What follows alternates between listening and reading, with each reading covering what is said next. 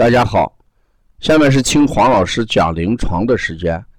听黄老师讲临床是西安邦尼康小儿推拿咨询有限公司新推出的临床实录文化产品，通过临床案例不断解读和分享小儿常见病和现代综合症的病因、病机、病理、调理思路、配穴、食疗指导和推拿效果。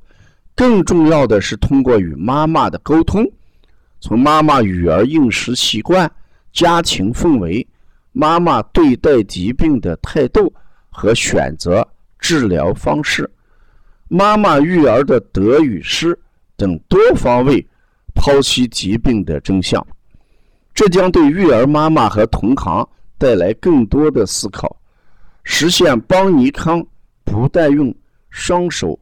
创新小儿推拿技术，还要用智慧传播小儿推拿文化的企业愿景。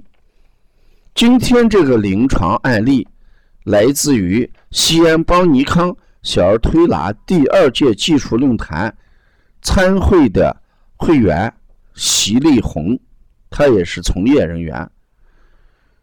他说：“老师，有鼻炎、感冒时。”鼻炎就犯，如何辨别是鼻炎咳还是咳嗽？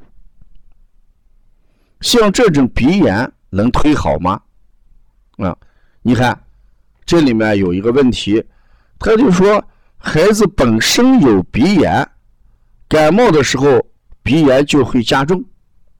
那怎么样辨别鼻炎咳嗽？哎，跟我们说的感冒咳嗽。这就是我们这一次第二届论坛上解决的一个核心问题。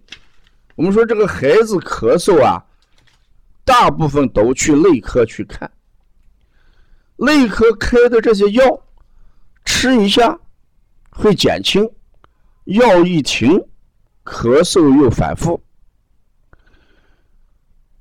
妈妈一直为这件事而苦恼，但是到邦尼康来推拿的时候。王老师经常给妈妈讲：“你这个孩子咳嗽，不应该到内科去看，要挂一个什么五官科去看，因为你这个咳嗽是什么？鼻炎引起的。鼻炎引起的咳嗽有三个特征，什么特征？第一，我们一定要看一看这个孩子在睡觉之前咳嗽不咳嗽。第二。”我们要看一下什么？孩子在睡觉中间有没有半夜有没有咳嗽？第三一个是孩子早晨起来有没有咳嗽？这就是鼻炎和过敏性咳嗽的三咳症的一个共同特征。为什么讲这个？过敏性鼻炎咳嗽也好，鼻炎也好，他们有一个共同的特征，就是三咳。这三咳正好是表现出。鼻炎导致的鼻涕、鼻后肌漏啊，鼻后肌漏，鼻后肌漏，孩子一平躺下来，睡觉之前一平躺在床上，鼻后肌漏刺激咽喉咳嗽，睡到半夜，部分鼻腔的分泌物啊积聚在咽喉，要刺激咳嗽，早晨起来要把鼻后肌漏的一些痰液、粘液要排出来。要咳嗽，所以这种鼻炎咳嗽主要是鼻炎引起的肌肉，而感冒咳嗽它就没有明显的分段了，全天都可能咳嗽。至于这个孩子一感冒鼻炎就犯，这也不是我们要考虑的问题。孩子感冒的原因与食物有没有关系？我们经常说，先积食啊，后就怎么样啊？感冒，再就发烧，再就咳嗽。所以，一个孩子感冒的时候，我们首先要考虑这个孩子积食了没有。如果内体内有热的时候，最容易感风寒的啊。所以我们把这个孩子的感冒的原因要找到，是不是与积食有关？所以咱们经常在推拿中心讲，每隔十五天给孩子吃上一次健儿丸，让孩子歇一歇，通一通，把体内多余的东西代谢出来，这样就减少什么风寒感冒的一些这个风险。同时，鼻炎的孩子在临床上一定要考虑一下食物的耐受值的问题。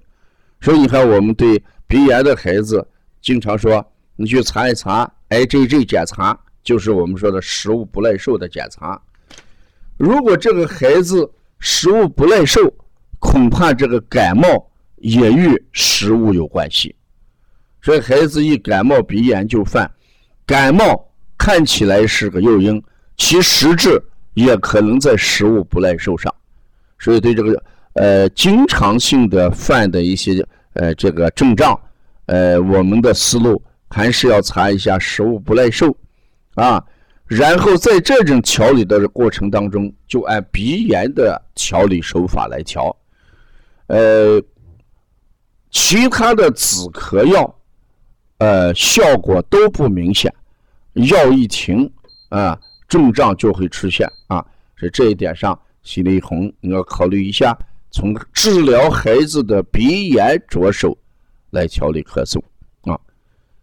如果咱们要了解更多的文化资讯，嗯，可以加王老师的微信：幺三五七幺九幺呃六四六四八九。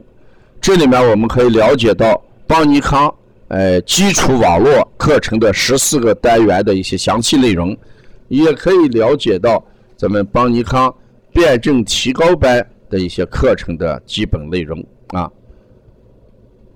谢谢大家。